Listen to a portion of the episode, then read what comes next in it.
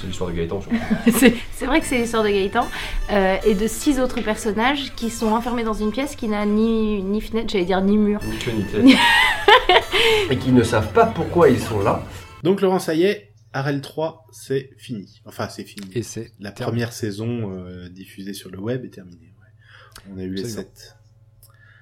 Alors, qu'est-ce que t'en as T'as pensé vu qu'il y a un type sur Twitter qui a essayé de, de pousser pour euh, que tout le monde euh, aille faire des recommandations à Netflix pour qu'ils achètent RL3 Ouais, bah oui, bah en même temps, il a, il a un peu... euh, C'était clair ce qu'il voulait faire avec Arel 3. C'est Netflix, c'est clairement euh, son objectif, quoi.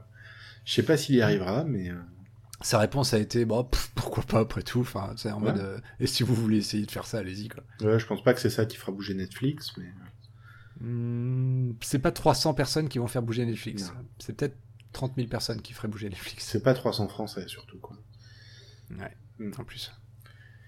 Mais ouais, donc t'as vu les 7, euh, t'en as pensé quoi? J'ai vu les 7, je trouve ça euh, très cool. Après Ouais, ça, je le regarde pas vraiment avec le même degré d'attente que j'attends euh, à Game of Thrones par exemple. bien sûr.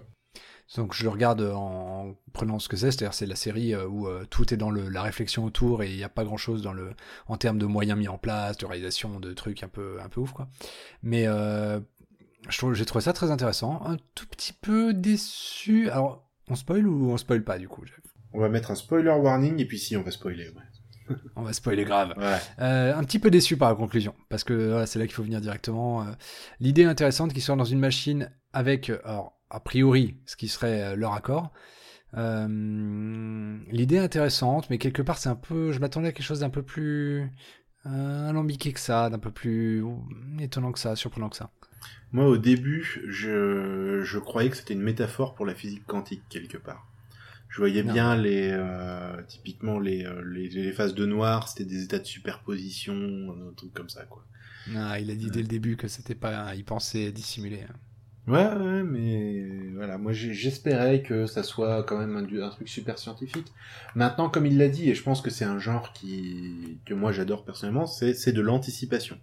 C'est-à-dire que c'est de la de la hard science-fiction, c'est-à-dire de la science-fiction qui se veut cohérente avec la physique telle qu'on la connaît, même s'il y a quelques sauts euh, euh, qui sont qui sont bien indiqués, bien marqués, mais le reste autour doit être cohérent, quoi. Et euh, typiquement, les héritiers de ça, c'est des Jules Verne, c'est des Asimov, c'est des gens comme ça. Et, euh, et ça, moi, c'est un style ouais, qui me parle vraiment. Et donc, je suis content qu'il le fasse là-dedans parce qu'au moins, il y a moyen de faire passer de la science à travers ça. Et typiquement, lui, en plus, a un background en informatique. Euh, Bruce, il bossait dans l'informatique avant de, de Il, passer toujours, hein. il a toujours sa boîte d'informatique. Et il a toujours sa boîte d'informatique, mais il a plus qu'un client pour qui il fait de la maintenance temps qu'il trouve un autre prestat. Hmm. C'est les dernières nouvelles que j'ai eues. Donc, euh, donc ouais. Et, euh, et donc au final, moi je trouvais l'exercice plutôt bien réussi. Maintenant, de là à ce que ça ait sa place sur y penser, ce qui était ma, ma frayeur euh, au début, je me disais, tu vois, si c'est pas un truc euh, un peu hardcore scientifique, ça a pas sa place sur y penser, quoi. Si c'est juste de la fiction, il réutilise Ah, ça une audience qui a pas demandé, forcément demandé ça, quoi. Alors, je suis partiellement d'accord avec toi. Alors, mais bon, euh, la contrepartie, l'argument qu'on peut t'opposer très facilement, c'est oui, mais euh, déjà que la série c'est de la fiction, elle a peu de chances de réussir. Si en plus il l'avait fait sur une chaîne obscure et les gens n'avaient pas été euh, obligatoirement moins soumis à la proposition, ça aurait vraiment vraiment pas marché pour le coup. Cela dit, euh, y penser c'est avant tout de la curiosité pour moi. La chaîne y penser parle pas que de sciences dures, elle parle de euh, tiens comment ça se fait que tel truc, enfin de de hum, en dehors de la science, c'est surtout de la curiosité sur la nature et euh, et et il parle aussi de phénomènes psychologiques des fois ou de biais sur y penser. Donc moi je trouve que ça a plutôt sa place. Après ça on est d'accord clairement, il y a un petit aspect. euh, attends moi je suis venu ici pour que tu m'expliques la mécanique quantique, pas pour que tu me donnes une web série. Mais hum, connaissant la personnalité du mec, je pense que les gens qui regardent sa chaîne sont un tout petit peu attachés à sa personnalité et ont envie aussi de, de voir des curieux de, de ce qu'il va faire, même si c'est juste parce que ça vient de lui et pas parce que c'est en rapport avec le thème original. Donc je pense pas que ça ait dérangé grand monde. C'est vrai que c'est y penser, c'est avant tout la chaîne de Bruce. Bruce, il aime bien faire des vidéos de vulgarisation, mais il, est dès- il a dit dès le départ, enfin il a dit pas dès le départ, mais il a dit très tôt euh, dans la vie de la chaîne que euh, ouais la fiction ça le tentait bien quoi. Et euh, tu vois c'est comme un Antoine Daniel qui fait qui faisait son Mm. What the Cut avant et qui maintenant il a fait la transition de plus en plus. What the Cut devenait de plus en plus un, un moyen métrage euh, au lieu d'une émission euh, sur des vidéos à la con. Et, euh, et puis le public s'adaptait, quoi. Et, euh, et je pense que c'est ça. une chaîne YouTube, c'est pas comme une émission de télé très formatée où tu vas avoir euh, où tu vas avoir un format bien précis et du début à la fin de la série, ça va être la même chose. Tu sais à quoi t'attendre au moins, c'est cool. Mais une chaîne YouTube, c'est pas ça. Une chaîne YouTube, ça, évolue aussi avec les intérêts, la personnalité et aussi les opportunités de son créateur. Et aussi, oui, euh, et, l'absence d'opportunité joue aussi parce qu'il y a pas mal de chaînes euh, qui ont fait le tour de leur sujet. hein. Tu prends euh, Stardust par exemple, une chaîne sur espace. Une fois que tu as Ouais. parlé de chaque fusée euh, et que tu as parlé de chaque lancement et de euh, chaque euh, truc rigolo qu'on a laissé sur la Lune, ça devient compliqué de trouver du sujet, surtout que les, les choses à raconter, on en a quelques-unes dans l'espace dans le passé, mais dans le futur, ça vient une fois tous les ans. quoi. Donc c'est assez logique qu'au bout d'un moment donné, il soit, il soit sec. quoi. Pas Surtout que, ouais, surtout que, ouais, mais enfin oui, Stardust c'est un peu particulier aussi, mais mais ouais, mais en tout cas ouais, Bruce, on, enfin vu le, la personnalité du gars que tu apprends à connaître un petit peu mine de rien euh, à travers sa chaîne, je veux dire, on pouvait s'attendre à un truc comme ça aussi, quoi. C'est Complètement. Ouais. Mais en tout cas, c'est intéressant et la qualité, je la trouve plutôt vraiment. Vraiment, il n'y a pas de quoi avoir honte. ouais, Euh, les jeux- les- le jeu d'acteur, moi, je suis, je suis personne pour juger, mais euh, l'impression que ça m'a fait, c'est que on voit que c'est pas un gros budget, mais c'est pas non plus euh, à vomir. Mhm. Euh, voilà, moi, je, je suis personne pour juger, mais bon, c'est mon, mon point de vue. Et donc, du coup, ça, au moins, c'est pas un obstacle. C'est pas ça qui va m'attirer, c'est pas un obstacle. Donc, euh, ouais, voilà, à partir du moment où le sujet me plaît, moi, j'achète et s'il y a une saison 2, je la regarderai, mais bien sûr, quoi. Surtout que la dernière scène qui se passe dans la vraie vie est plutôt intéressante. Et euh, et du coup l'histoire, t'en as pensé quoi? L'histoire, si on regarde bien, ça se résume au- un peu au septième épisode, quoi. Euh, bah, ce qui est intéressant, c'est euh, dans cette série-là, c'est justement le les indices qu'il laisse tout du long. Moi, typiquement, quand j'ai vu l'épisode 7, je me suis dit putain, mais merde, j'aurais dû le savoir, quoi. C'est euh, les mecs, Ah, ils mangent pas, pas. ils boivent pas, etc. Donc ils sont désincarnés. Et on savait que c'était une- un truc d'anticipation et pas un truc de fantastique, donc ils étaient pas morts. Je veux dire, le seul truc qui reste, c'est leur conscience a été foutue ailleurs, quoi. Ou alors c'est pas des humains, ou soit c'est des robots, mais à ce moment-là, pourquoi ils ont des souvenirs de la vraie vie dehors et des souvenirs cohérents? Ça ça avait pas de sens de pousser la déception à ce niveau-là, tu vois. Et euh, ouais, le, le la conscience dans un ordinateur, ouais, c'est un thème récurrent. Il y a Black Mirror qui l'a traité avec euh, avec beaucoup de succès d'ailleurs dans USS McAllister, dans la toute dernière saison où c'est euh, des gens qui sont euh, des copies de gens qui sont coincés dans dans la simulation d'un vaisseau spatial type Star Trek avec le capitaine euh, qui est qui est tyrannique et qui est le seul vrai euh, vrai humain qui vient pour s'éclater. Et, euh, et ils ont traité dans un autre épisode, je crois que c'était dans la saison 1, où c'était une, une vieille dame qui était morte et qui poursuivait sa vie dans une simulation informatique euh, dédiée à elle. Il y avait ses enfants qui venaient la voir, etc. Et euh, donc ouais, j'aurais dû le savoir, quoi. Mais c'est pas évident parce que pendant toute la série, tu n'as aucun cadre général pour ta réflexion. C'est une pièce, des gens, ils savent pas pourquoi ils sont là. Et, et Ils ont des habits neutres, ils sont pas dans leur habit civil, Ouais. tu sais même pas à quelle époque ça se passe vraiment, parce que Ouais. c'est pas comme s'ils parlaient de- d'internet ou quoi que ce soit, ils parlent en termes vagues en fait.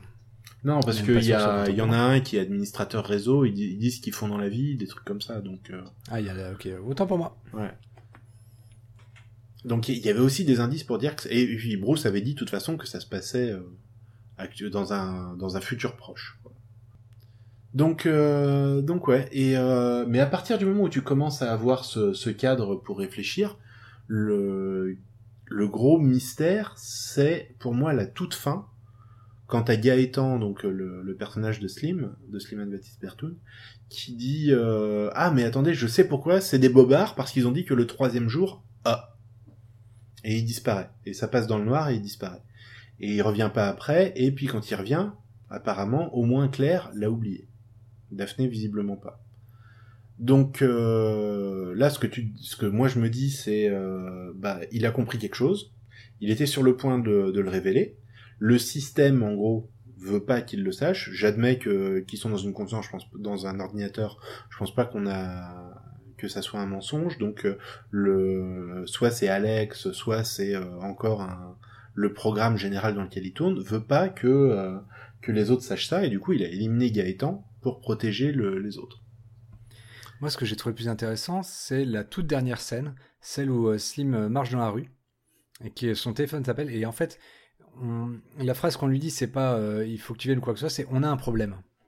Et c'est marrant parce que cette phrase on a un problème, ça veut dire, ça sous-entend un petit peu que les mecs dans la, dans la matrice, que je appeler ça comme ça, c'est un peu des ennemis quelque part. Alors, c'est pas des ennemis dans le sens où il faut les affronter, mais le fait qu'ils se rebiffent, c'est un problème. C'est-à-dire, c'est quelque chose qu'il fallait éviter, sur lequel on a pris des mesures, et malgré tout, ça marche pas.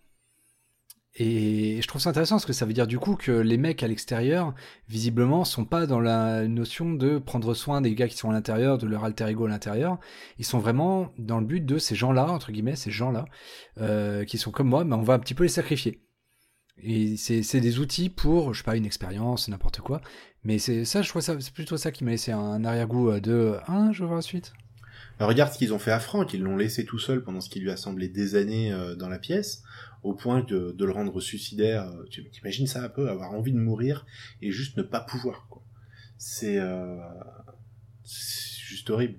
Et, euh, et, donc ils ont fait vivre ça à Franck juste pour tester le système en attendant que euh, qu'ils arrivent à mettre plusieurs personnes dans la pièce, quoi.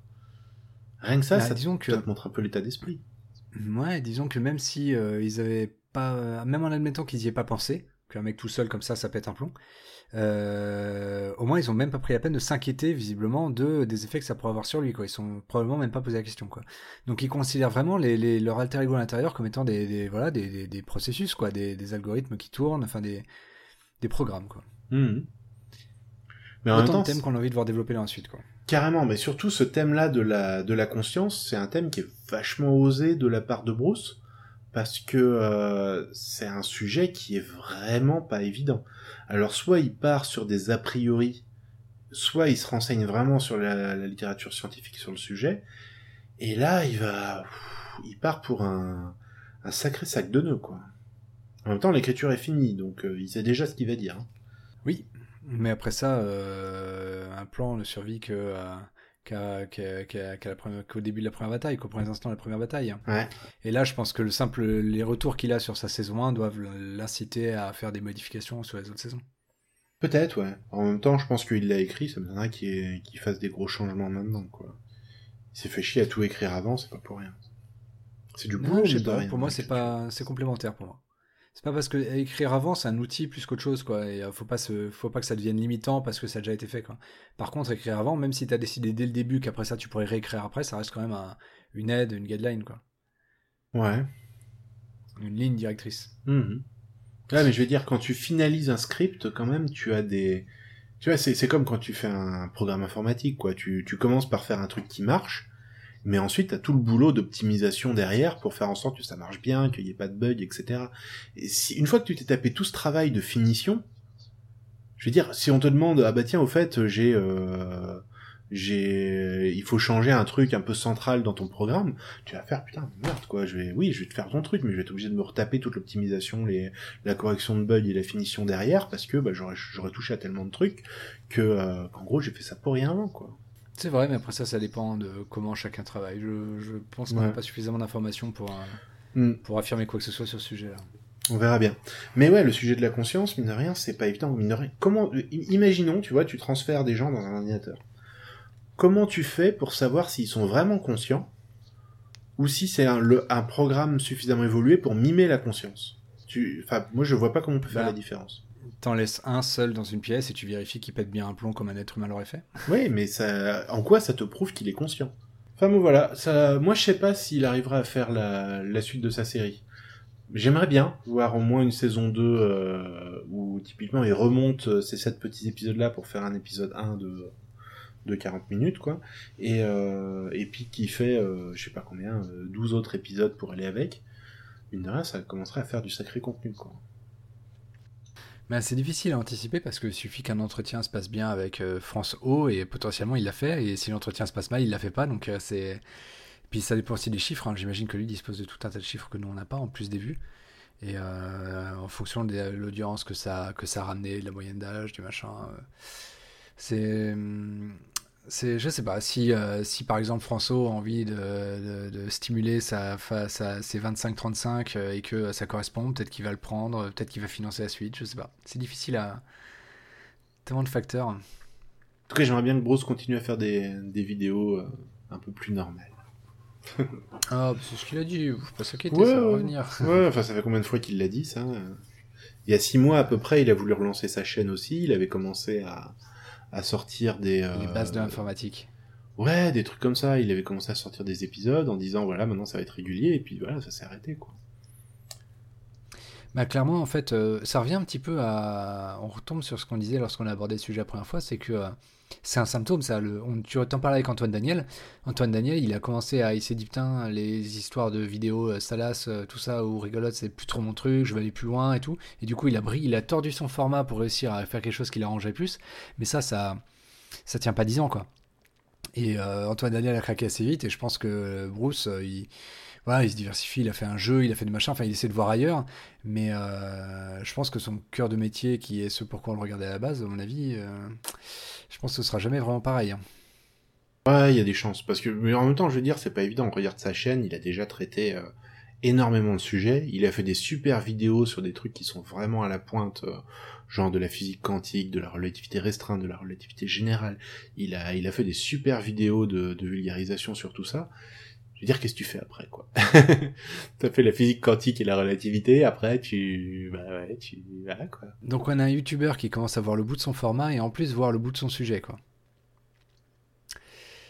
Voilà. Tout ce qu'on peut espérer, c'est que la saison 2 d'Arel 3 se fasse, parce que sinon j'ai peur qu'on perde Bruce, et ça, ce serait vraiment, vraiment, vraiment dommage. quoi. Ouais.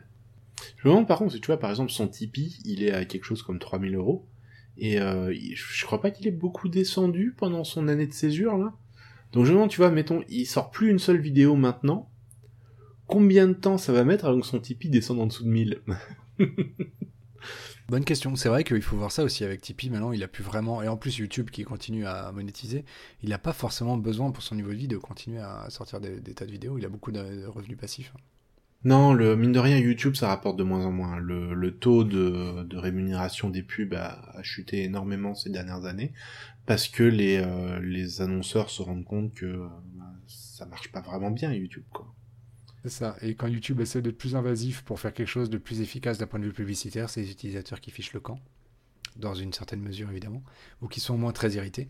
Ou qui mettent adblock. euh, ou qui mettent adblock. Mais euh, voilà, enfin, il a quand même pas mal de revenus passifs, ne serait-ce qu'avec les 3000 euros par mois de Tipeee, même si ça va dans sa boîte probablement et pas dans lui, ce qui veut dire que c'est Et il fait, il a aussi les revenus de ses bouquins, les revenus de son jeu, etc. très juste. Et il disait que RL3 avait fina- été financé en majorité par ses bouquins, je crois. Ouais. Mhm. Donc ça, ça rapporte quand même. Ah, ça a dû bien marcher. Mais voilà, RL3, au moins, il aura établi une crédibilité. S'il a envie de se lancer là-dedans, maintenant, il a une base pour le faire. Il a une première expérience et tout. Moi, c'est bien, ça lui laisse des possibilités pour la suite, quoi. And, and I want to talk about this because uh, the illusoriness of free will is as certain a fact as the truth of evolution, in my mind. Donc ouais, Laurent, euh, j'ai l'impression que dans la société, il y a beaucoup de gens qui, euh, quand on parle de libre arbitre, de la façon dont on prend les décisions dans la vie de tous les jours, les gens ont, ont un peu cette impression que euh, on, quand on prend une décision, on la prend, on pourrait prendre n'importe quel choix. Tous les choix s'offrent à nous, on en choisit un de manière totalement autonome, et on, et puis on choisit ça. Et si on revient en arrière, on pourrait faire un autre choix. Toi et moi, on n'est pas tout, tout à fait d'accord avec ça. Alors moi, je- je- j'ai la même, j'ai cette expérience-là. Mhm. C'est-à-dire que j'ai cette même impression. Ouais. J'ai j'ai vraiment l'impression que, que je fais des choix et que je pourrais faire les choix que je veux. Et l'argument, c'est souvent euh, ma fameuse tasse de café. Voilà, je la prends, je la pose. C'était mon choix, j'aurais pu faire autre chose. Mhm. C'était mon choix. Mais je- je- je- j'ai entendu, j'ai été exposé à suffisamment d'arguments pour penser que c'est pas si simple. Donc moi non plus je le crois pas. C'est quoi l'argument qui t'a convaincu toi? L'argument qui t'a fait faire tilt? Oh putain merde. Euh, moi, l'argument qui m'a fait faire tilt, c'est le déterminisme. Donc du coup, on va se lancer en croisade dans un sujet qui est un peu, Ouais. un peu obscur. Non mais euh, vas-y explique euh, vite fait. En gros, l'idée c'est que, alors, je- en, en vraiment en deux mots, parce Ouais. que c'est le but c'est de pas s'attarder là-dessus. Mhm. euh, l'idée c'est que je pense, je crois pas en l'existence de l'âme. Je crois pas qu'il y ait autre chose dans notre cerveau qu'un cerveau, enfin que, que, que des neurones et des choses comme ça, et que tout ça c'est merveilleusement complexe, et que le fait qu'on vive en société rend tout ça encore plus intrigant et intéressant et, et difficile à, à interpréter, mais qu'il y a rien de magique. C'est-à-dire que on est juste, euh, on n'est que notre cerveau, quoi. Il y a plein d'arguments pour, euh, pour, euh, pour faire valoir ça. Et du coup, fatalement, ça veut dire que si on me prend moi nouveau-né euh, dans les mêmes conditions où moi je suis né et qu'on me fait vivre exactement le même parcours, je vais finir exactement au même endroit. Et ça, ça veut dire que du coup, ce que je fais n'est pas conditionné par quelque chose de magique à l'intérieur de moi qui est unique et qui est, qui, est là et qui m'appartient et qui fait que je suis moi. Mais, euh, mais c'est juste une succession de contraintes, enfin une succession d'événements qui du coup n'est pas magique. Et du coup, je, je, je, peux pas, si on me duplique, je vais pas agir autrement. Ce qui prouve bien que du coup, euh, je suis déterminé. Mhm. Et si je suis déterminé, je n'ai pas libre arbitre. Mais le, enfin, je vois le premier de la classe déjà qui lève le doigt et qui dit euh, ouais ouais, mais au niveau quantique, il y a des phénomènes qui sont franchement aléatoires. Ceux-là, qui sont pas déterministes.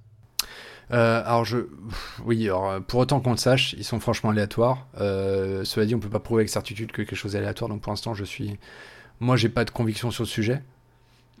Euh, et euh, vu qu'on parle d'une situation où on me duplique et on me clone dans un environnement qui est exactement le même et tout, euh, on part déjà de beaucoup de, de, de, de prérequis qui font qu'on n'est plus vraiment dans une situation réelle. Mmh, oui. Donc je pense pas qu'on puisse appliquer le, les fluctuations mmh. quantiques pour dire attends ça marche pas tout à fait ton truc. Non, ça marche pas juste à la base. Donc, Donc voilà, c'est juste pour expliquer pour développer la théorie. Surtout le truc, c'est, je sais plus qui c'est, je crois que c'est Samaris qui disait ça, c'est que euh, si, le dé- si le monde est complètement déterministe, alors on est une machine. Si le monde est, détermi- est déterministe à euh, l'incertitude quantique près, eh ben on est une machine qui joue au dé de temps en temps. Ça nous rend pas plus libres de nos choix pour, euh, pour ça. Mm. Ouais, bonne réponse. Enfin, c'est, je pense qu'il y a beaucoup de gens qui réfléchissent très fort au sujet, qui auraient des centaines de choses à répondre, mais je pense que c'est une bonne illustration de ce que j'en pense. Ouais. Mm. Alors, en tout cas, je vois pas, enfin de ce que je connais moi de la, de la physique quantique, je vois pas ce qui rajoute du choix euh, dedans, quoi. À partir du moment où ça rajoute de l'aléatoire, ça, ça modifie. Ouais, je sais pas. En Ouais. principe, ça devrait. C'est juste ça. En Mais principe, bon. ça devrait. Ouais. Mais pour moi, tu vois, c'est quand même un truc dans le sens où, euh, je vais dire, c'est pas déterministe non plus, quoi, le, le monde. Donc, à partir de là, l'argument du déterminisme, pour moi, est, c'est pas celui qui m'a convaincu le plus là-dessus. Même si je pense j'ai toujours eu cette notion que euh, le cerveau, c'était en gros une machine euh, euh, très complexe et que, euh, voilà, je, j'ai jamais eu cette notion qu'il y avait quelque chose de magique dedans non plus. Donc, du coup, oui, j'ai, j'ai, toujours pensé que les mêmes causes produisaient les mêmes effets et que donc euh, le, le concept de choix euh, de libre arbitre euh, tel que, que je l'ai expliqué au début, c'est j'y ai jamais vraiment cru quoi. Maintenant, il y a l'argument qui vraiment moi me convainc le plus, c'est pas c'est pas vraiment le déterminisme parce que euh, je pense que on il y a encore trop de trucs qu'on connaît pas dans le monde du déterminisme pour euh, pour porter vraiment un jugement euh, clair et définitif. Pour moi, l'argument qui m'a le plus convaincu, c'était cette idée que quand on choisit quelque chose, on choisit en fonction de ce qu'on veut. À chaque fois qu'on prend une décision, on pèse est-ce que je veux tel truc plus que tel autre truc? Et on ne choisit pas ce qu'on veut. Donc on est libre d'agir en fonction de nos, de nos, de nos envies, mais on n'est pas libre de nos envies. Et, et ça, pour moi, c'est ça qui, qui, qui, qui enterre complètement le libre arbitre. Quoi. Je suis d'accord, c'est un clou en plus dans, dans le cercueil. Ouais. Ouais. Ouais, ouais. Et, euh, et puis après, le l'autre truc qui pour moi est un un clou dedans, c'est euh, le c'est les, recherches qu'on fait actuellement sur euh, où en gros il demande à quelqu'un d'appuyer sur un bouton. Et euh, il choisit librement le moment auquel il appuie sur le bouton et les scientifiques sont capables de prévoir avant le moment où il va appuyer sur le bouton. Ou si on met deux boutons sur quel bouton il va appuyer. Parce qu'il y a le cerveau commence à lancer le signal qui va mener euh, au mouvement du bras bien avant la décision consciente du sujet. Alors, je t'avoue, je suis hyper, hyper, hyper sceptique sur toutes ces expériences Bah, qui ouais. présentent Non, mais des comprends. électrodes sur ton crâne et qui, Ouais. et qui du coup, euh, à base de simples déductions, mais sur un, sur un ensemble hyper complexe dont on ne sait quasiment rien, prétendent de, de, de- déduire, faire des conclusions. Je trouve ça de, je, je trouve ça d'une prématurité absolument incroyable. Enfin, Alors, en même temps, je- on n'a pas forcément besoin de comprendre le phénomène pour le constater, quoi. Non, mais c'est du fait qu'on comprenne pas du tout, le, enfin qu'on comprenne euh, à- pas à 90% comment marche le cerveau, rajoute tellement d'inconnus dans l'équation que qu'on pourrait très bien avoir complètement tort et ne pas s'en rendre compte. Et autant je suis d'accord pour dire que il faut adopter la solution la plus probable, Mais exposé à euh, 20 solutions qui ont chacune euh, 5% de chance, en moyenne 5% de chance d'être probable, la plus étant à 5,5, je vais pas décider d'adopter celle qui a 5,5, je vais juste continuer à dire que je sais pas quoi. Et là, moi en tout cas, c'est complètement subjectif, je suis pas en train de dire que c'est une vérité absolue, mais tout ce qui a rapport au cerveau et aux électrodes qu'on met sur le cerveau pour dire regardez euh, la zone du chocolat euh, c'est dans ce, ce coin-là et regardez la zone de la bicyclette c'est dans ce coin-là et regardez euh, si je si je si j'expose mon bébé à une barbe à ce moment il y a tel euh, tel niveau telle zone de son cerveau qui s'active ça veut dire que c'est la zone de la barbe ces trucs là je suis mais alors je, je, je singe un petit peu le truc c'est plus sérieux que ça mais je suis quand même hyper sceptique sur tous ces trucs là quoi Non, mais surtout c'est extrêmement complexe et c'est pas évident pour nous qui sont, on n'est pas des professionnels du domaine, quoi. C'est pas évident de savoir exactement euh, quelle marge d'erreur ils ont dans les trucs et à quel point ils peuvent être sûrs du résultat, quoi. C'est ça j'ai peur de Ouais. prendre la place du présentateur télé qui dit une nouvelle étude est arrivée le chocolat rend stérile Exactement. parce que il s'est pas intéressé suffisamment au sujet et que le sujet est plus complexe que ça. Et là, là, on est sur un niveau de complexité qui est bien inférieur et le présentateur télé, enfin le, le journaliste devrait euh, faire ce genre de recherche. Mais là, c'est pareil, j'ai trop d'inconnus et j'ai peur de j'ai peur de tirer des mauvaises conclusions. J'ai même peur que l'étude, les études en question aient été mal représentées euh, quand je les ai quand je les ai reçues. Donc du coup, euh, pour l'instant, j'en fais ce, ce truc-là, je suis très suspicieux et j'en, l'instant, je préfère en faire abstraction. Mais je suis même pas sûr qu'il y ait un consensus encore là-dessus dans la dans la communauté des neurosciences. hein. C'est euh, on est on touche vraiment à, à des trucs. euh, Pour moi, on touche à du chamanisme, mais bon, ça c'est ah non, point pas du non, on apprend des trucs quand même en neurosciences, mais euh, Non, on apprend les trucs, on est d'accord. Le simple fait de savoir que euh, quand j'expose mon bébé à une barbe, cette zone-là ça- s'active, même si c'est pas la zone de la barbe, ça, on a quand même appris un truc qu'on savait pas avant. On est d'accord. non, non, je- Ouais, c'est une vraie défense. Hein, c'est un vrai, pour dire que je suis conscient que ça fait partie de la science, mais j'appelle pas ça encore des conclusions. quoi. J'appelle ça même pas une, même pas une théorie, juste une hypothèse. Quoi. Mais ouais, mais pour moi, c'est, tu vois, typiquement, il y a une autre manière de dire les choses, c'est euh, l'argument de Samaris, qui disait, euh, euh, il demande à une foule, pensez à un chanteur, à un mec connu. Et C'est fait. pourquoi t'as pas pensé à Jeff Buckley? Parce que je crois que je connais aucune chanson de Jeff Buckley. Ouais, mais tu vois, tu trouves une rationalisation, mais le fait est que il s'est juste dans, t'as eu une liste de chanteurs qui s'est présentée à toi. Tu as choisi celui que tu préférais sur des critères que t'as pas choisi, et euh, et tu as hum, et et t'as pas choisi ceux qui ne sont, te sont même pas venus à l'esprit. On n'a fait aucun Alors choix. pour information, ce qui s'est passé, c'est que j'ai commencé par penser à Elvis Presley. Ouais. Et après ça, je me suis dit, attends, c'est Samaris, c'est un américain, il va prétendre essayer de deviner ce à quoi j'ai pensé, il va donner une liste de 20 noms et il va me parier que le nom sera dedans. Donc je vais pas dire Elvis Presley, je vais penser à, mon chanteur favori. J'ai pensé après ça à mon groupe favori, j'ai pensé après ça à mon adolescence. Mon adolescence, et mon groupe favori c'était FFF et donc j'ai pensé à Marco Prince. Ouais, mais euh... mais ouais, non, c'était, c'est juste ça, c'est juste regardez le processus qui se passe dans votre tête quand vous prenez une décision, et vous verrez que au final, le- la place du choix, il y en a pas. C'est Alors moi je, suis- je suis d'accord avec toi en théorie, mais là si on prend la liste que le, le- le- le- le cheminement que je t'ai fait, Mhm. il est quand même assez assez lié à ma personnalité, à mes souvenirs, Ouais. etc. Alors en effet, j'aurais pas pu choisir de penser autrement, Mhm. mais quelque part, si j'avais un truc magique en moi, la façon, le cheminement que j'ai fait aurait pu en dépendre. Si Oui. j'avais une âme, c'est peut-être cette âme-là qui aurait fait que j'ai pensé dans ce sens-là plutôt que dans un autre. Oui, mais par exemple, pourquoi t'as choisi euh, ton adolescence, quoi? Pourquoi t'as pas choisi euh, avant-hier? C'est mon, mon âme. Oui, bah oui. Du coup, c'est peut-être pas. C'est intéressant comme différence parce que du coup, ceci, c'est. bon, je pense pas une seule seconde que ce soit mon âme, hein, je l'ai déjà dit. Mais euh, ça veut dire que c'est pas un choix, mais que ça dépendrait d'une sorte de qualité intérieure de ce que je suis au fond de moi, tu vois. Ce qui revient à peu près à la même chose parce que le choix n'est intéressant que parce qu'il révèle ce que tu es vraiment, Mhm. quelque part, enfin, dans beaucoup de contextes. Et du coup, ça reviendrait un petit peu au même. Alors là, on entre un petit peu dans le truc bizarre, mais. euh, J'ai pas le compris. fait que alors le fait que j'ai fait ce cheminement là dépendrait je pense qu'il y a des gens qui répondraient que ça c'est parce que je suis moi sous-entendu c'est mon âme c'est mon Ouais. c'est ma psy ma psyché quoi Mhm. Et du coup je suis en train de défendre l'hypothèse que ça reviendrait au même que ça revient à un choix parce que ça a cela en commun avec les choix que c'est quelque chose qui m'est très propre et que le choix, les choix ne sont intéressants que par ce qu'ils révèlent de ce que je suis, de mon âme.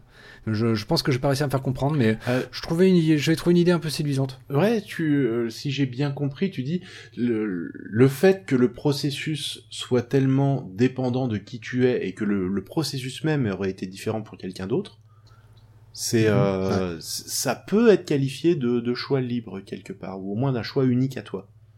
C'est ça. Ouais. Là, on est dans l'outer space. Fini. Ouais. On a croisé Vénus, on est Ouais. euh, direction Alpha du Centaure. mais, euh, mais ouais, mais on est d'accord que c'est toujours pas du libre arbitre où tu peux prendre absolument n'importe quel choix de manière libre et non contrainte, quoi. On est d'accord. Ouais. Mais ça aurait été une forme de libre arbitre parce que Mm. voilà, ce que je disais, c'est que les choix, on s'intéresse vraiment au libre arbitre. et Est-ce qu'on, est-ce que nos choix sont pertinents Parce que ça révélerait quelque chose de nous. Si on pouvait tout choisir, ça veut dire que toutes nos actions qu'on fait dépendent vraiment de ce qu'on est à l'intérieur, de notre qualité propre, de est-ce que je suis quelqu'un de bon ou pas bon, ou de, de, comme ci ou comme ça. Et c'est pour ça qu'on s'intéresse au libre arbitre. Je, pense en tout cas, enfin moi, le sujet m'intéresse parce que du coup, s'il y avait un libre arbitre, si j'étais 100% libre de mes choix, ça voudrait dire que je pourrais vraiment examiner mes choix pour savoir qui je suis au fond, quoi. Ah ouais. Ah bon, pour moi, c'est le contraire. C'est marrant. C'est justement le fait qu'on n'ait pas de libre arbitre qui m'ouvre la porte à me connaître moi-même. Parce que du coup, tu... comment c'est possible ça. bah parce que du coup, tu vas analyser pourquoi j'ai pris telle décision et tu vas prendre conscience de tes dé- déterminismes.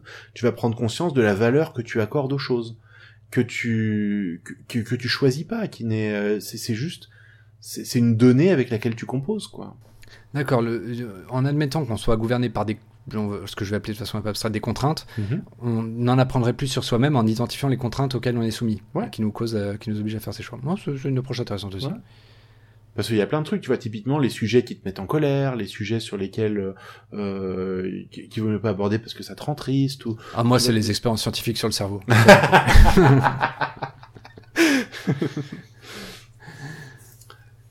Euh, on est dans, un peu dans la philo de comptoir. Je sais, tu vois, des fois je me demande, est-ce que un prof de philo qui nous écoute dirait putain, mais il raconte n'importe quoi, Ah, je pense vraiment pas, de la merde. Ouais, bah, je pense que c'est de l'arrogance. Je pense qu'on Bah. fait preuve d'arrogance. Je j'aurais tendance à être d'accord avec toi, je pense que c'est parce que je suis arrogant. Non, moi je pense surtout que les profs de philo, ils ont d'autant plus confiance euh, de la, la- la pauvreté du raisonnement habituel que voir des gens, ne serait-ce que voir qui réfléchissent à ces sujets-là, je pense Ouais, qu'ils qui seraient fascinés, quoi. Et surtout en, en philo, sur des, des sujets comme ça, il y a, enfin, la philo, c'est plus l'art de poser les bonnes questions plutôt que l'art d'y apporter des réponses. Et des fois, ils trouvent même un moyen de d'aller chercher les réponses. Et à ce moment-là, Euh, ils T'es sûr que c'est pas une profonditude, ça? Hein? T'es sûr que c'est pas une profonditude, ça? Non, je suis à peu près Une sûr. profonditude. Profonditude, euh, pardon, euh, Ah, un oui. mot que j'aime beaucoup. Oui. Profonditude, c'est euh, quelque chose qui paraît profond, mais qui en fait est complètement bidon quand on y réfléchit, ne serait-ce qu'un petit peu. Sauf que ça, ça paraît tellement profond de l'extérieur que du coup on n'y réfléchit jamais, on a l'impression que c'est profond. Mhm. Mais tu vois, c'est- fondamentalement vrai. Mais moi, ouais, je, je vois, c'est DPT, c'est la traduction française, je, je trouve génial. Le, le mot est profonditude, tu C'est ça. Profonditude, ouais, Ouais. j'aime bien. Ça, ça marche génial, ça évoque la tristitude en plus par derrière, ce qui est ouais, génial. Absolument. Ah, ouais, ça marche très très bien comme mot. ouais. Et euh, le donc oui, mais le, je- je- les philosophes regarde sur l'éthique par exemple, les gars ne cherchent pas à résoudre leurs différends vraiment. Il y a des gens qui vont être euh, plus kantiens, il y a des gens qui vont être plus euh, euh, conséquentialistes, etc. D'autres qui et, et- je veux dire, je pense pas qu'ils aient un moyen de déterminer qui a raison entre eux à part la discussion, la raison, le, euh, montrer à quelqu'un que sa position est contradictoire euh, ou quelque chose comme ça, quoi. Et euh... Ah, Là, on touche à un autre sujet, que, une autre réflexion que, que je me fais. Euh, et c'est beaucoup en regardant le YouTube américain que je me suis, je me suis dit ça. Je me dis que la philosophie, c'est beaucoup de discipline. Enfin, c'est une discipline qui requiert, qui, qui utilise des outils. Et que nous, on est en complet freestyle, en train de juste euh, inventer des trucs sans faire appel aux outils et aux structures que les mecs qui font de la philo ont pris des années à apprendre en logique et en et, tout ce genre de matière dont je suis pas sûr de comprendre les intitulés, un peu comme la, euh, un peu comme certaines matières que j'ai fait moi-même à la fac. Euh, et que du coup, euh, on est en complet freestyle et qu'on est un petit peu en train d'essayer de brancher une alimentation sur un disque dur et euh, la carte mère sur le, le, le haut-parleur, la, la RAM sur le, le slot de haut-parleur et Mhm. qu'on fait YOLO, on fait de l'informatique, tu vois. Ouais.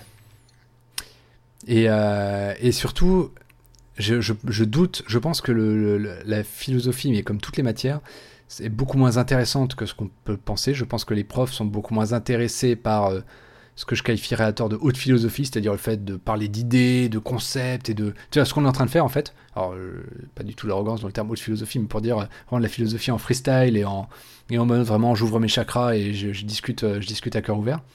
Un peu de la même façon que le YouTube américain a, a tendance à parler des gens qui sont en fac de sciences. C'est-à-dire que quand tu écoutes Bill Nye ou ce genre de ou, euh, ou Neil deGrasse Tyson, quand ils parlent d'élèves ingénieurs, ils disent ces gens sont des passionnés, c'est le futur de l'humanité, c'est la recherche et tout. Ces gens-là, tu la leur fais pas, ils ont étudié des mois et des mois, des matières compliquées, etc. Non non, euh, les mecs, c'est juste des mecs qui essayaient d'esquiver, faire leur de, de pas faire leur devoir et, euh, et qui essayaient de pas redoubler parce qu'ils avaient perdu leur bourse. Quoi. Faut arrêter. Enfin, les, mecs entre 20 et 25 ans, je- je- j'en reviens et euh, et euh, c'est pas des c'est pas des, c'est pas des freudes en herbe hein. c'est juste des mecs lambda euh, qui essaient juste de, trouver des bonnes raisons d'aller boire des bières le soir enfin après ça ils feront peut-être des grandes choses mais pour l'instant la plupart euh, c'est juste des branle couilles comme les autres quoi et euh, faut pas je pense qu'il y, a- un danger à romantiser ce genre de truc et notamment un des dangers je vais conclure ma petite parenthèse là-dessus. C'est le film qu'on a vu de ce type, le Banana Man américain, le type qui défend l'évolu- défend l'évolution en servant de banane, qui est du coup allé à la sortie d'une fac de sciences, a interrogé les élèves, leur a posé des questions. Et les mecs, bah évidemment, ils ont, ils ont appris leur sujet, ils font leur devoir, mais euh, ils savent pas forcément euh, des, des, des, des trucs qui sont en dehors de, de ce qu'ils apprennent de leur cursus scolaire, quoi. Donc, euh, il leur a posé des questions sur l'évolution, sur le machin, et ils étaient pas toujours capables de répondre. Des fois, ils donnaient des réponses à la con. Et du coup, ce type-là, on a fait un film, l'a compilé et a revendu ça à tous les chrétiens en disant regardez comment ils sont bidons les scientifiques, ils savent rien. Parce qu'on on lui a vendu, on a vendu aux gens le fait que c'est que Kevin, euh, 22 ans, euh, en, en troisième année de, de- de fac de bio, c'était un petit génie de la biomoléculaire, quoi. Alors que non, pas du tout. Et voilà, c'était ma petite euh, ma petite séance. euh, euh, voilà, encore une fois, j'ai besoin d'un anglicisme, mais euh, mon petit rant de, de, de cette séquence-là, c'était ce truc-là. Je l'avais sur le cœur, c'est fait. Ouais. Mais en même temps, enfin, je veux dire, tu, c'est pas parce que t'es pas un maître dans quelque chose qu'il faut pas euh, lancer une discussion. Je veux dire, même moi, tu vois, j'ai, je me suis renseigné, les sciences, j'en ai fait un petit peu, les maths, j'en ai fait un petit peu, et euh, bah, ça m'empêche pas de m'engager dans une discussion à mon niveau. Et, euh, de toute façon, tu vas apprendre des trucs, quoi. Le problème, c'est ça, c'est si tu t'interdis de, de parler d'un sujet ou de parce que tu as tu as peur que le maître de la discipline euh, voit ça comme euh, oh petit joueur, bah je veux dire t'apprends rien quoi. Je pense pas qu'il faille s'interdire euh, de, de parler d'un sujet, hein, c'est vraiment pas ce que je dis, je suis d'accord, moi je pense qu'il faut parler de, de, de tout euh, autant que possible. Je pense par contre qu'il faut être conscient du niveau de discussion qu'on a. Après ça, je Ouais. dis pas forcément que notre truc est moins bien, je parle juste de la perception des professionnels. Ouais. Et ton exemple avec les maths, je pense, il a une grosse faiblesse, c'est que les maths, on, on commence par apprendre les outils. Les maths, c'est avant tout un outil. Du coup, tout le monde comprend que les maths, il y a une façon de faire, etc. Ça, c'est partagé. Par contre, pour la philo, c'est pas vrai.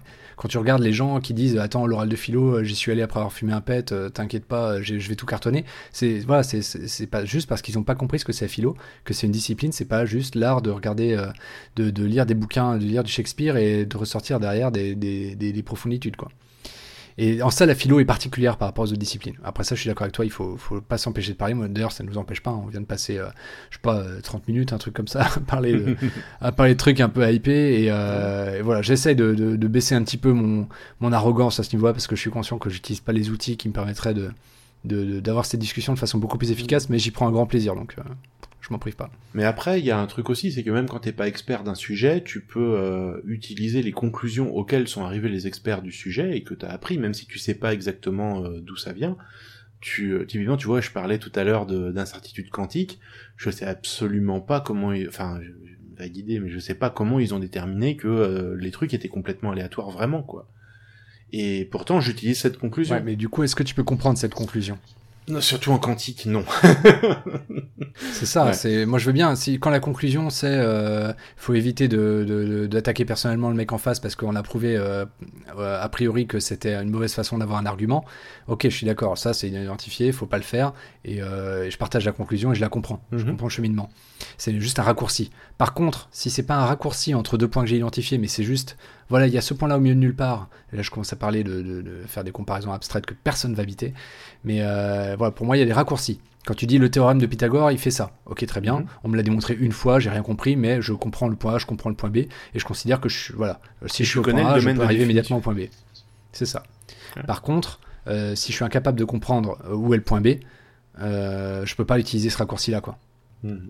Et là, en l'occurrence, euh, le, le coup des incertitudes quantiques, moi, ça me mène nulle part. hein. Toi, ça te mène un peu plus loin, je pense, mais moi, ça me mène nulle part parce que je sais pas quoi en faire de ce truc-là. Bah, surtout le problème, c'est euh, c'est le problème de la vulgarisation, c'est que euh, tu, pour faire comprendre, on, on a besoin de, nous, on, on- le- notre cerveau, il marche à travers des histoires. Donc, on a besoin en vulgarisation de trouver une histoire qui raconte la même la même chose que les maths, mais elle va pas, ça va pas être exactement ça. C'est le problème de toutes les comparaisons. Tu, tu, tu balances souvent euh, dans les discussions des comparaisons pour illustrer un, un point. Et le, Oui, souvent. et tu râles souvent parce que les gens euh, prennent la compa euh, un truc, un endroit où la comparaison ne marche pas, et te disent bah du coup tu vois ta comparaison elle est pas bonne parce qu'elle marche pas dans tel cas limite. Et tu fais oui mais en même temps c'est pas de ça que je te parlais. C'est le principe que je vais expliquer. ouais. Voilà. Donc la vulgarisation, le problème c'est ça, c'est de connaître les limites de l'analogie. C'est-à-dire qu'on va te, faire une analogie pour t'expliquer euh, comment marchent les choses, mais il faut savoir les limites qu'elle a, quoi. Ça faut savoir, ok, elle marche bien pour, pour dire tel truc, ça te permet de bien voir comment ça marche, mais par contre pour tel autre truc, ça déconne complètement. Ça me fait penser à toutes ces vidéos euh, sur la Terre plate où tu vois euh, un mec qui est bien pensant, qui, qui, Ouais. qui, qui défend le, qui attaque l'idée de la Terre plate et qui te montre une petite Terre avec un mec qui a la taille euh, de euh, la moitié du rayon de la Terre. Et les réponses dans les commentaires c'est "Eh Coco, il est pas à l'échelle ton schéma." Ça fonctionne pas. Un petit peu le même principe quoi. Ouais, mais c'est aussi les gars des fois qui utilisent de la vulgarisation et qui la sortent euh, du domaine. Typiquement, je les ai vus régulièrement sortir des les, les, les conspirationnistes de la Terre plate. Là, je les ai vus sortir des dessins de bouquins de science et puis euh, clairement utiliser un, un truc qui a été euh, déformé pour l'illustration. Typiquement, le truc qu'ils vont déformer, c'est euh, les images des euh, des débris spatiaux autour de la Terre.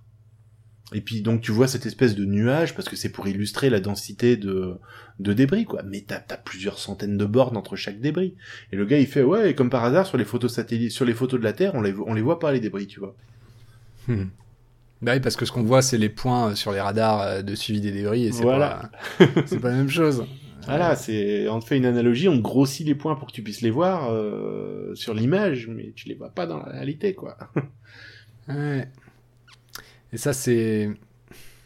J'arrive pas à différencier les cas où ça relève de la malhonnêteté intellectuelle et, ou de l'incompréhension, mais euh, je pense qu'il y a souvent beaucoup des deux, quoi. Je pense que c'est un argument cheap et que les gens se baissent pour le ramasser parce qu'il est là et du coup, ça, ça me permet de le mettre en, mettre en difficulté pour pas grand chose, quoi. Mais c'est souvent le cas dans les discussions. T'as le, le- des arguments qui sont euh, qui sont très séduisants parce qu'ils sont simples, qu'ils se mettent sur un sur un autocollant au cul d'une voiture, et euh, mais alors qu'en fait ils sont complètement faux quoi. Et on va revenir à conspiration. euh, un des arguments qu'on voit le plus souvent et qui est, qui est- qui est- qui est utilisé mal à propos, c'est ceinture de Van Allen, quoi. Ouais. Nombre de fois où j'ai vu dans les commentaires ceinture de Van Allen, ciao. Alors que ceinture de Van Allen, c'est voilà, c'est juste une méconnaissance des missions Apollo, le fait de mentionner les ceintures de Van Allen comme étant une preuve qu'on n'est jamais allé sur la Lune. Ouais. Ouais, et là faut sortir la vidéo d'Astronogeek euh, sur le sujet. Astronogeek qui a sorti une nouvelle vidéo d'ailleurs. Ouais. Oh, c'est un vlog, je crois. Euh, non, c'est parce que je, je dis ça parce que je confonds avec Defecator, autant pour moi. Ah oui. Defecator a en Defecator. effet sorti une nouvelle vidéo. Ouais, qui est un petit peu. Qui est moins drôle que les autres, mais qui est intéressante quand même. Ah ouais, mais j'étais en bateau, tu vois, avec un équipage euh, avec moi et tout. Bah, je me suis isolé pendant une heure avec mon casque et j'ai regardé mon petit Defecator quoi. Tu m'étonnes. My name is Mel. What is your name? My name is Sam. Oh, goodbye, Sam. Ouais, Jeff, je vois déjà les mecs qui vont me reprocher dans tous les sens de faire des anglicismes. J'essaie de me calmer, mais j'y arrive pas. Il- La, la- la langue française n'a pas assez de mots. Bah, la langue Elle n'a pas tous les mots, donc elle n'a pas assez de mots. Bah, elle, elle a plus de mots dans certains domaines. Tu vois, typiquement pour euh, pour parler d'amour, on a un vocabulaire qui est méga riche, quoi. Ouais, par contre, on n'a pas d'adverbe pour euh, assumer, quoi. Bah ouais. Assumation. Alors, je suis sûr que- je sais pas. C'est peut-être une assumption pour moi, c'est quand tu présumes quelque chose. Ouais, oui, c'est pas ça, c'est pas assumé. ouais. Ouais, c'est pas ça. Euh, mais ouais, je, du coup, j'utilise l'anglicisme non seulement pour parer à, à des trous que moi j'ai dans la langue française, parce que du coup, comme, euh, comme euh, beaucoup de gens aujourd'hui, je suis hyper baigné dans la culture, euh, culture anglo-saxonne, et du coup, il y a des concepts que j'aime beaucoup et des façons de réfléchir que j'aime bien. Et les mots, en fait, c'est juste souvent des raccourcis vers des concepts. Et quand tu veux faire appel à un concept qui est pas complètement couvert par un mot français, parce que c'est un concept qui est surtout développé au- aux États-Unis, pas forcément quelque chose de compliqué, ça peut juste le twerking. Hein. Traduis-moi Ouais. twerking en français. Ah. Bah ouais, c'est un concept que- qui n'existe pas en français. Et euh, bon, voilà, des fois c'est pas plus mal. Mais euh, l'idée c'est que quand tu quand tu utilises un mot euh, quand tu utilises un mot original, tu le traites comme un nom propre. Tu le traites comme un pointeur direct vers quelque chose de précis. Et si t'as pas d'autres pointeurs vers cette chose-là, t'es obligé soit de dire alors euh, je veux parler euh, à la place de dire je veux parler du 17 euh, rue René Dupont, tu vas dire alors je parle de la maison qui est près de près du gymnase dans la rue perpendiculaire à- entre la maison bleue et la maison verte juste en face d'un magasin de vélo. C'est beaucoup plus galère que de dire que de donner l'adresse directement. Et en plus, en plus, dans la plupart du temps, quand tu vas utiliser ce mot-là, quand tu vas utiliser l'anglicisme, tu vas, tu vas faire venir avec toi tout un paquet de choses que toi tu as en tête quand tu le dis, parce que moi c'est dans ma culture, et que tu l'aurais pas si tu faisais que dire, euh, que dire le, le- le mot en français ou la traduction. quoi. Je- Par exemple, quand je dis challenge accepted et pas défi accepté, il y a une raison. Il y a une raison. C'est, là, du coup, c'est un peu différent. C'est surtout le contexte qui m'intéresse. Barney parce que la traduction existe. Mais voilà, c'est un mème et du coup, c'est un mème que tout le monde connaît. C'est ce type qui, à qui on dit, bah attends, je vais pas non plus euh, faire euh, Paris-Roubaix à la nage. Et le mec, il se lève et il fait challenge accepted, quoi. Et tout le monde, tout le monde a ce, ce- contexte-là qui vient immédiatement juste parce que j'ai utilisé l'anglais plutôt que le français. Et il y a des fois, ça marchera dans le sens inverse, hein, où il faut surtout pas utiliser l'anglais parce que ben, l'anglais euh, va pas ramener le contexte que le français ramène. Euh, mais, mais du coup, là, moi, en étant français, j'ai pas de souci, j'utilise le, le français, et puis voilà. Mais voilà, l'anglicisme, pour moi, ça se justifie. Faut pas l'utiliser à tous les, à tous les, à toutes les sauces. Mais par exemple, le terme acting à la place de jeu d'acteur, ça a double intérêt parce que ça raccourcit. Jeu d'acteur et acting, l'acting, c'est, c'est, c'est, c'est, c'est plus parlant, c'est plus, c'est plus péchu, c'est une meilleure façon de, de dire la chose. Mais en plus, ça ramène le contexte Jean-Claude Van Damme. Et c'est voilà, ça s'enrichit un petit peu ton propos. Enfin, c'est c'est si tu mets en plus un petit peu le ton, bah, ça rend ce que tu dis euh, un peu plus un peu plus intéressant. Et toi, tu tu arrives mieux à transposer ce que tu as dans la tête. Parce que moi, quand je dis acting, j'ai Jean-Claude Van Damme en tête, quoi. Mm. Et du coup, si j'ai euh, parmi les 10 personnes qui m'écoutent, une ou deux personnes qui ont ce Jean-Claude Van Damme là dans leur tête, et ben du coup, j'ai gagné en transmission de, de, de, de ce que je voulais ce que je voulais communiquer par rapport à si j'avais juste dit jeu d'acteur. Mais moi, il y a régulièrement où j'ai des des expressions qui me viennent en tête pour euh, pour dire quelque chose en anglais et qui sont juste mais méga méga adaptées à ce que je veux dire. Et des fois, je les traduis en français, mot à mot, littéralement. Et tout le monde explose de rire à côté parce que bah déjà c'est c'est original, ils ont jamais entendu la chose dite comme ça et en même temps c'est hyper pertinent. Mais le l'expression anglaise, même traduite en français, est hyper pertinente. Et euh, mais bon, il y a des fois où juste tu perds le truc en anglais parce qu'il y a un jeu de mots ou parce que euh, ça se traduit juste pas de la bonne façon pour que ça soit aussi percutant, quoi. Tu vas te retrouver à faire une périphrase ou tu vas te retrouver à dire un truc qui sera qui aura pas le même effet. ouais. C'est ce que j'appelle l'effet même. Ouais. L'effet même, les, un même, pourquoi ça marche C'est parce que, alors les mêmes originaux, maintenant c'est un peu moins le cas maintenant, mais à, à- à la base, les, les mêmes c'était quelque chose, tu disais, mais bien sûr.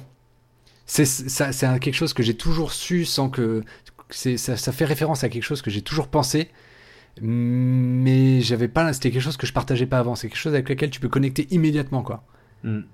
Et euh, par exemple, le, le, le même du, du- type qui est dans un bar et qui, qui a l'air vraiment, euh, vraiment subjugué et, euh, et qui du coup découvre un truc euh, de malade du genre euh, mais attends en fait le, bébé dans Teletubbies il est en train de brûler. Tu vois enfin un truc comme ça. Et tu dis mais oui mais bien sûr mais bien sûr qu'il est en train de brûler.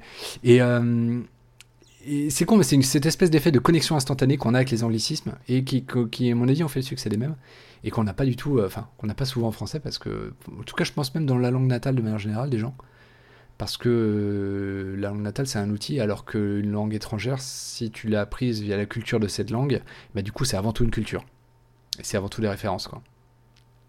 Et c'est même une sous-culture quoi. C'est-à-dire que des fois tu vas même avoir un, une expression qui va être utilisée dans un contexte particulier. Typiquement, tu vois, je suis sûr que tu dis à un anglais challenge accepted, il va pas forcément mettre le, le même sous-texte que, que ce que toi t'y mets. Mais un français le mettra parce que challenge accepted, c'est la phrase de Barney Stinson. C'est vrai, t'as raison. C'est d'autant plus pertinent, ça, ça, ça, ça, ça, ça relève le piquant parce que du coup, euh, on comprend que s'il l'a dit en, en anglais plutôt qu'en français, c'est qu'il y a un. Ça, ça crée de la connexion en plus Ouais. entre ton, inter- ton interlocuteur et toi. Typiquement, tu vas avoir le, un groupe de personnes qui vont tous partir dans un truc complètement débile, sauf un qui va montrer, euh, qui, qui va pas comprendre à quel, parce que tout le monde fait des trucs débiles autour. Et bah, Megan Echo, quoi. Le, le, le, le personnage à pas la lunettes. référence. Hein? C'est pas ça, merde. Le, le, le nom du... le- quand, dans l'humour japonais, quand t'as tout le monde qui fait un truc débile et que t'as le gars au milieu qui est là pour montrer à quel point ce que ce Ah, font est le. Tsukomi. Le Tsukomi Ouais, le Tsukomi, ouais. Tsukomi, voilà. Donc, euh, donc ouais, le Tsukomi. J'espère que je me trompe pas pourvu que je me trompe pas pas. Non, je suis quasiment sûr que c'est ça.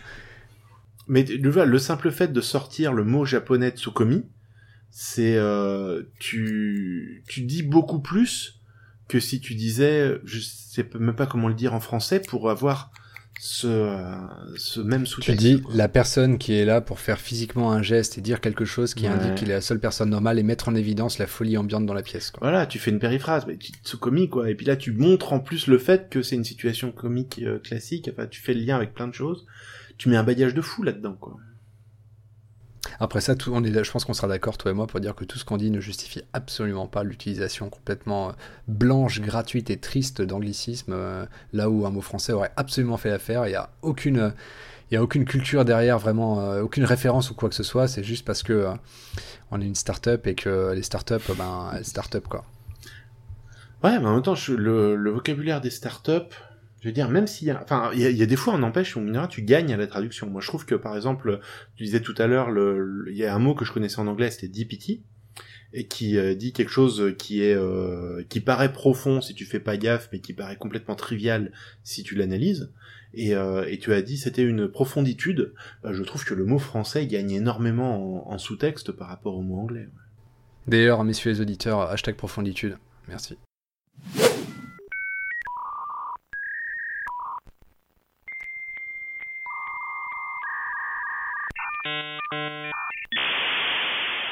Donc Jeff, c'est la catastrophe. Facebook diffuse nos informations de façon complètement incontrôlée et fait élire des dictateurs. Jeff, qu'est-ce qui se passe? C'est moi j'ai jamais aimé vraiment Facebook en fait. Je l'ai, euh, j'ai la prom- j'ai dû m'y mettre il y a 2-3 ans pour euh, un groupe de potes qui est que sur Facebook, mais j'avais réussi jusqu'à il y a 2-3 ans à ne pas du tout utiliser Facebook quoi. Et est-ce que ta vie n'était pas plus belle? Oh si. Ah, Encore que si Facebook est pratique pour euh, pour ce qu'on s'en sert, mais euh, moi ce qui me gêne surtout c'est euh, c'est le, les grosses plateformes centralisées. Ouais, c'est euh, au tout début d'Internet, il y avait eu des protocoles qui ont été développés comme l'email ou le web, qui marchent encore aujourd'hui et qui marchent très très bien et qui sont des socles pour euh, absolument tout ce qu'on fait sur Internet.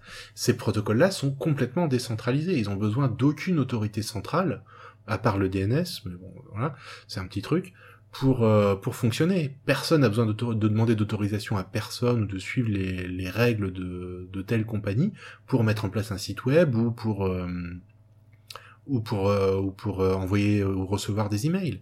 Et là, on a depuis une dizaine d'années à peu près, depuis qu'Internet est vraiment grand public, on a ces grosses plateformes euh, euh, comme YouTube, comme Google. Bah, Google en même temps est un peu un, un monopole naturel sur Internet, mais euh, on a des trucs comme Gmail qui sont arrivés, comme Facebook, qui sont des grosses plateformes centralisées, alors que ces choses-là, on pourrait aussi bien les faire avec des, euh, services complètement décentralisés. Typiquement, on pourrait avoir un Facebook où chacun a son petit Facebook dans son coin, les différents Facebook communiquent entre eux, et puis tu, choisis ton instance de Facebook qui t'intéresse en fonction de euh, des règles que tu as envie de vous appliquer à tes contenus. Si tu veux un Facebook sans porn, bah tu vas sur un Facebook sans porn. Tu veux un Facebook où euh, tu vas pas te faire harceler, tu vas sur un Facebook qui euh, qui interdit le harcèlement. Et si tu si tu veux pas respecter ces règles-là, tu vas sur un Facebook euh, anarchiste et puis voilà. Mais du coup, comment tu fais pour avoir euh, 12 Facebook différents? C'est-à-dire que si tu vas sur le Facebook anti-harcèlement, tu pourras pas voir tes potes qui sont sur un Facebook anarchiste, pour reprendre tes termes. Si, bien sûr. Comment? Tu regardes, euh, bah, regarde l'email par exemple. Il y a des plateformes d'email qui vont t'interdire d'envoyer du spam qui, et qui vont appliquer des règles euh, très strictes sur euh, le nombre de messages que tu as le droit d'envoyer, etc. Et tu peux choisir ton prestataire d'email en fonction de des règles que tu, tu veux voir appliquer. C'est parce qu'ils partagent un, ils partagent un protocole. C'est pas le cas avec les réseaux sociaux, parce que Ouais. les réseaux sociaux sont arrivés largement après et sont construits en concurrence, Ouais. alors que l'email c'est construit en, en- de façon centralisée. C'est-à-dire qu'il n'y a pas, euh, il y avait pas 15 protocoles email différents, il y en avait qu'un. Ouais. Mais il y avait euh, le, le protocole est centralisé, mais le, mais le, le logiciel est décentralisé. Mais du coup, est-ce qu'il n'y a pas une autorité? Là, en l'occurrence, pour les emails, il y a quelqu'un qui a décidé d'utiliser ce protocole, qui a défini les normes de SMTP, de, de IMAP, de POP, etc. Est-ce C'est pas une personne qui a défini les protocoles. Les protocoles ont été, euh, enfin si, en général, les protocoles ont été créés et acceptés. À l'époque, ce qui se faisait, c'était les euh, les RFC. C'est-à-dire qu'il y a un gars à un moment qui a créé le protocole email, le, il a mis le truc en place, et puis euh, les gens ont commencé à créer des, euh, des... Donc il a fait un logiciel d'email, et puis vu qu'il avait publié le protocole de, de communication, bah, tout le monde a commencé à développer d'autres logiciels d'email à côté, et puis euh, au final, chacun utilisait le logiciel d'email qu'il voulait sur sa machine pour envoyer ses Et tu penses que ce serait réaliste aujourd'hui d'avoir, euh, admettons, on est en 2018, les réseaux sociaux n'ont pas encore été inventés, j'ai l'idée. Moi, Laurent, j'ai l'idée du premier réseau social. Ça s'appelle Livre de Laurent. Et euh, tout le monde peut venir s'inscrire, et c'est formidable. Et le problème, c'est que à Mulhouse, j'ai rien contre Mulhouse, il y a un certain Jean-Jacques, j'aime pas Jean-Jacques, qui a eu la même idée que moi, et qui décide de lancer une plateforme, qu'il appelle, qu'il appelle euh, Pigeon Jean-Jacques. Donc ces deux plateformes sont là, Livre de Laurent et Pigeon Jean-Jacques. Quelle raison on aurait de se mettre d'accord sur un protocole? Le truc, c'est que euh, ce qui a historiquement, hein, ce qui a euh, conduit à la décentralisation des protocoles comme les emails et les machins, c'est que personne n'avait les moyens techniques et financiers de faire une plateforme email unique qui soit capable de supporter tout le monde. Donc du coup, chacun a, il y en a un qui a fait un truc email, qui a dit tiens c'est plutôt cool, si vous voulez me contacter par email, euh, il vous suffit de suivre ce protocole-là ou d'installer mon logiciel. Et puis euh, il a publié les deux parce que c'était pas une boîte privée le gars, c'était juste un gars qui a développé son logiciel dans son coin. Et le problème, c'est qu'on vit pas dans le même Internet qu'à l'époque. Aujourd'hui, Internet est, et alors tu vas me dire, c'est pas forcément vrai, mais du- d'un certain point de vue, Internet est fait par les boîtes privées. Internet est composé de boîtes privées. C'est les boîtes privées qui drivent Internet. Et du coup, comment est-ce que tu, on pourrait se retrouver dans une situation où euh, les, ces boîtes-là auraient intérêt à se mettre d'accord sur un protocole? Le truc, c'est qu'au début, au moment où Facebook a été créé, c'était pas une boîte privée. C'était un gars qui faisait un truc dans son, dans sa chambre, euh, dans sa chambre à Stanford. Ou à, non, Stanford, je sais plus si c'est ça. Mais au-delà de la structure euh, qui, dans laquelle il évoluait, ce type-là, il avait l'intention de faire une boîte. Et peut-être pas tout au début, mais très rapidement. Et donc du coup, il avait aucun intérêt à publier un. Le... Parce que le but de ces boîtes-là, c'est de snowballer. C'est-à-dire de les... c'est cet effet boule de neige qui fait qu'à partir d'un moment, on a de la chance, on arrive parce qu'on est un tout petit peu meilleur à être celui qui a le plus d'adhérents. Et du coup, pour avoir le maximum de ses amis euh, dans son sur son site, on va se connecter et s'inscrire sur ce site-là, ce qui fait qu'on va devenir encore plus numéro un, amenant encore plus de monde. Et au final, tout le monde est sur mon site L'effet de réseau. l'effet de réseau. Et tout le monde veut, euh, veut cet effet de réseau.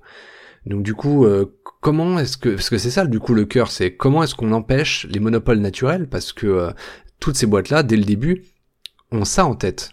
Ouais, mais euh, bah disons tout dépend de la volonté du gars euh, à ce moment-là. Si tu veux, euh, je veux dire, si ton objectif c'est de monter une boîte et vivre de ça, ouais, le plus simple c'est de fermer ton truc et de vendre ton âme en vendant les données de tes utilisateurs à des à des publicitaires. C'est ça qui va te rapporter de l'argent.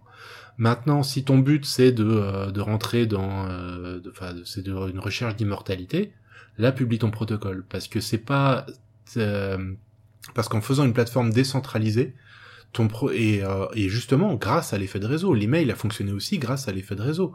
Le- C'est parce que tous les, tout le monde a commencé à utiliser ce protocole-là que tout le monde a continué à utiliser ce protocole-là et qu'on a continué à faire des nouveaux protocoles qui étaient rétrocompatibles éventuellement ou alors avec différentes versions, euh, mais euh, mais en continuant à supporter les anciennes, etc. Mais là, je, je suis désolé, je peux pas me retenir de te poser la question, les, deux, les deux questions suivantes.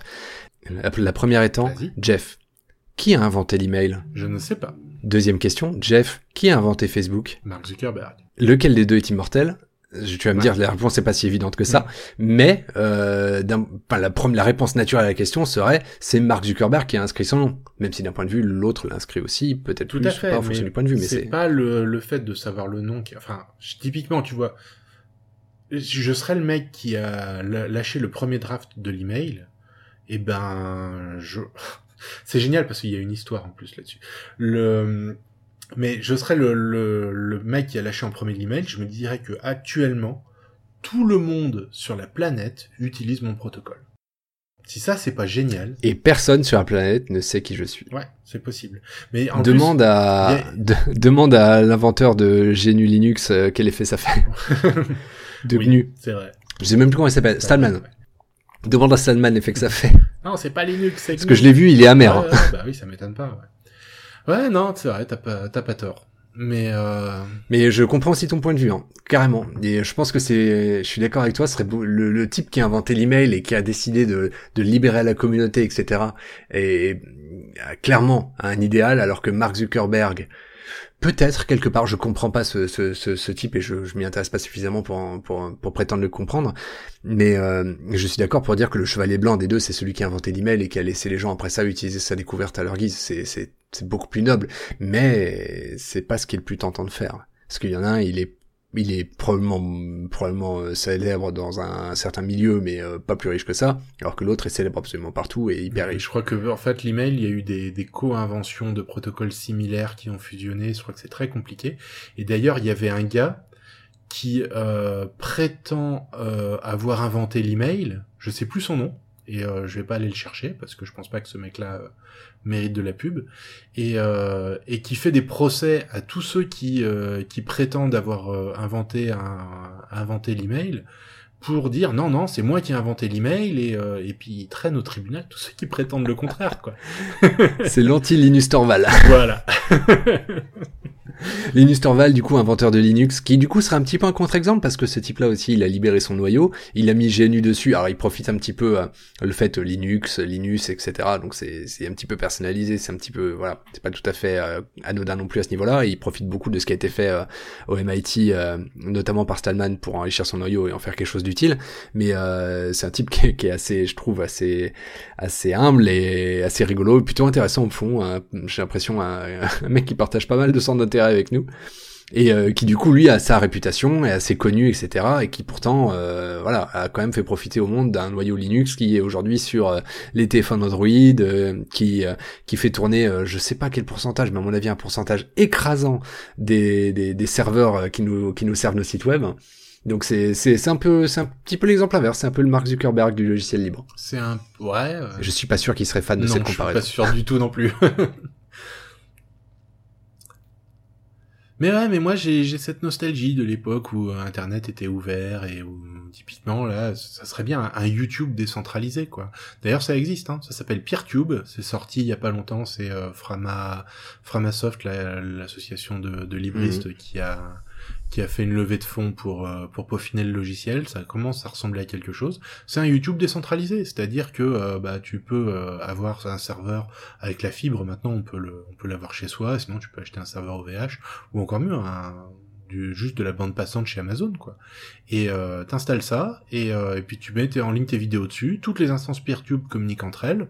Donc euh, tu peux euh, te créer un compte sur un PeerTube quelconque, t'abonner à, à des chaînes qui sont sur euh, sur d'autres sites PeerTube. Et euh, est-ce que tu aurais même l'adresse du site de PeerTube j'ai pas l'adresse, mais euh, je parie sur un peertube.framasoft.fr des chances. mais je, peux Je sais pas si peux le projet était indépendant de Framasoft avant ou pas. Je sais pas si Framasoft a juste soutenu le projet. Je crois pas qu'ils en étaient à l'origine. Parce que moi, l'informatique, c'est mon boulot et j'ai du mal à, j'ai du mal à me positionner contre les grosses structures parce que ça présente des avantages d'un point de vue technique qui sont super impressionnants. Si tu regardes Amazon Web Service, c'est voilà, c'est t'en parlais à l'instant, c'est un service qui est vraiment exceptionnel. Euh, c'est quelque chose qui serait complètement impossible euh, sur euh, avec un système décentralisé et surtout un système décentralisé qui serait beaucoup moins efficace parce que là du coup on a euh, des machines qui sont réutilisées, jetées, etc., réutilisées en permanence alors que sinon on aurait euh, tout un tas de machines qui tourneraient en utilisant juste une infime partie de leur bande passante et de leurs ressources et, euh, et qui du coup consomment de l'électricité, réchauffement, etc., etc. Enfin, du coup, le, il y a, je pense qu'il y y a des bons arguments à développer pour, d'un point de vue technique, les, les grosses structures, parce que je pense que de manière générale, c'est plus efficace. Après ça, d'un point de vue, d'un point de vue éthique, Sociétal. ah, d'un point de vue éthique, tout est toujours plus compliqué. Sociétal, voilà, oui. Ouais, la société bénéficierait énormément d'avoir des services décentralisés.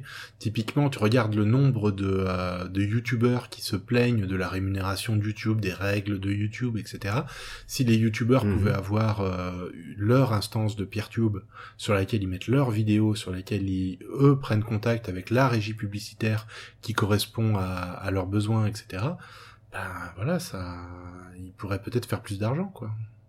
C'est possible, ce serait, il faudrait que ça se produise pour le savoir. Je suis pas hyper convaincu parce que du coup il faut des, il faut une régie euh, publicitaire pour euh, pour gérer tout ça. Et là, du coup, là encore un problème hein, décentralisé pour gérer les pubs. euh, il va falloir euh, un système aussi compliqué que le Bitcoin. hein. Il va falloir une blockchain. Pourquoi Sans vouloir mettre un, un buzzword dans le dans le podcast. Ah, pour euh, authentifier le nombre de vues, etc.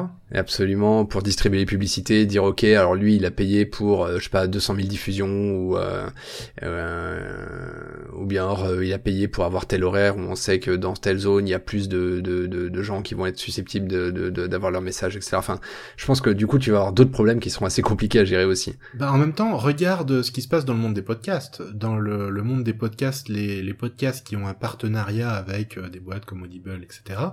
Je veux dire, le Audible euh, va euh, négocier en fonction d'un nombre de vues qui est le nombre de téléchargements sur le serveur de l'auteur du podcast.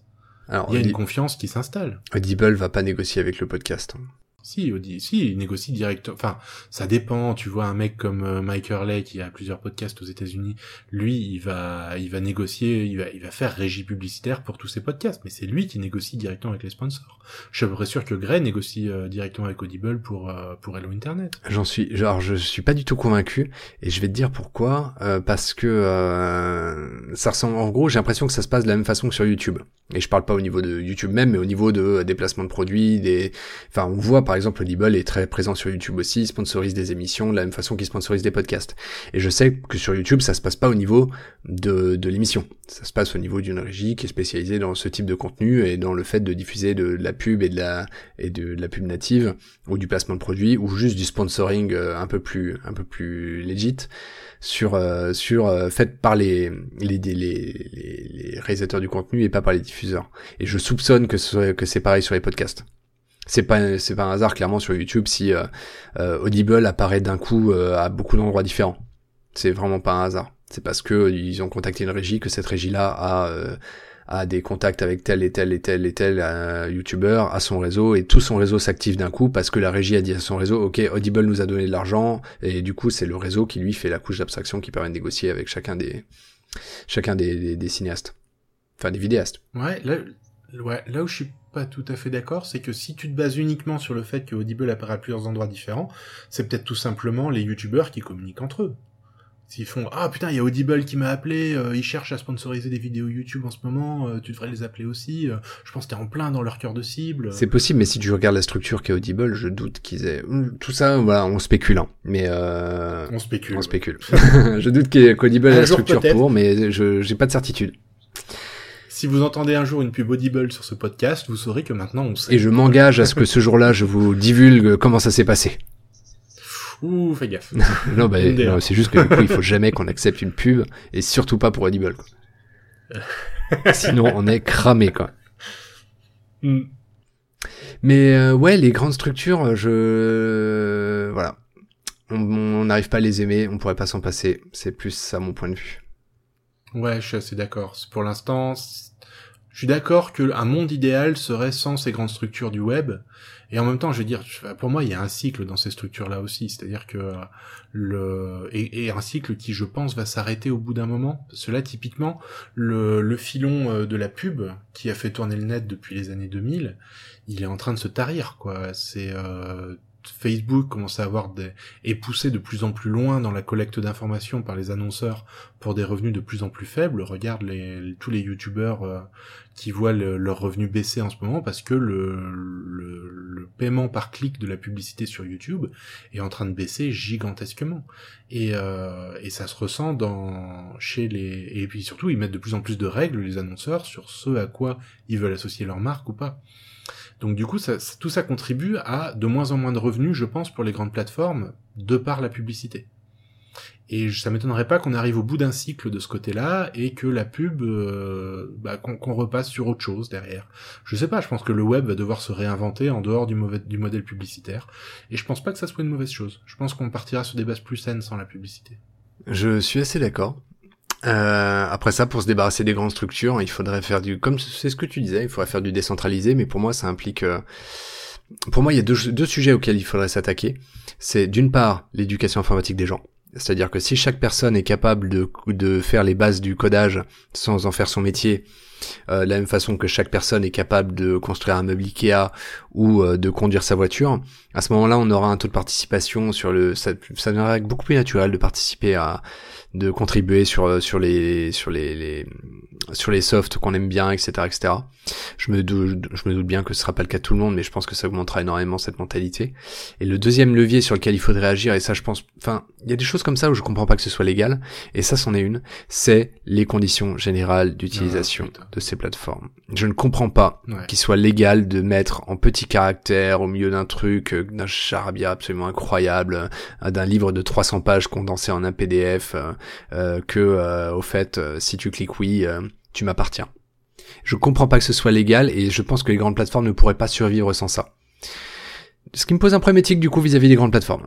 Mais il y a euh, le- l'Europe qui a tapé du poing sur la table là il y a pas longtemps. Je sais pas si t'as as dû recevoir plein de mails ces temps-ci pour euh, ah Twitter a changé ses conditions d'utilisation, ah Facebook a changé ses conditions d'utilisation, etc. Et le truc c'est que euh, même avec ces changements-là, je crois que au moins Facebook il est pas complètement compatible avec la réglementation européenne mais qui de sur la protection des données quoi c'est pour interdire à Facebook de diffuser euh, telle de données sans le, consentement euh, de l'utilisateur c'est-à-dire que clairement il faut qu'il y ait euh, marqué euh, je vais vendre le je vais utiliser les toutes les photos de toi que je trouve sur le réseau pour pour faire de la reconnaissance faciale sur ta gueule, t'identifier un peu partout et, utiliser ça pour en savoir plus sur toi. Et il faut que tu aies une case à cocher à côté pour dire oui j'accepte. Donc voilà, Facebook euh, continue à améliorer ses, euh, ses conditions d'utilisation, mais ils sont toujours pas au niveau de ce que demande l'Europe. Mais tu sais quoi, je pense que même s'il y avait une case qui disait en signant, en cochant cette case, j'accepte de donner mon âme à Facebook, les gens s'inscriraient quand même. Il y avait, euh, je crois que c'était Comic Strip qui avait mis un, qui avait mis une, une BD là-dessus en disant, euh, tu vois un, un gars qui, qui demande à Facebook, ah vas-y laisse-moi faire le quiz là. Non mais avant, avant tu dois accepter les conditions d'utilisation. Non mais ta gueule, ouais vas-y j'accepte, laisse-moi faire le quiz là. Non mais tu sais qu'il va falloir que tu, non mais laisse-moi faire le quiz. J'ai dit bon ok. Puis le mec il fait le quiz et puis dix ans après, ah tiens euh, tu m'as menti toi. Hein. Mais tu- non t'as pas voulu entendre quoi. Mon âme pour un quiz. voilà.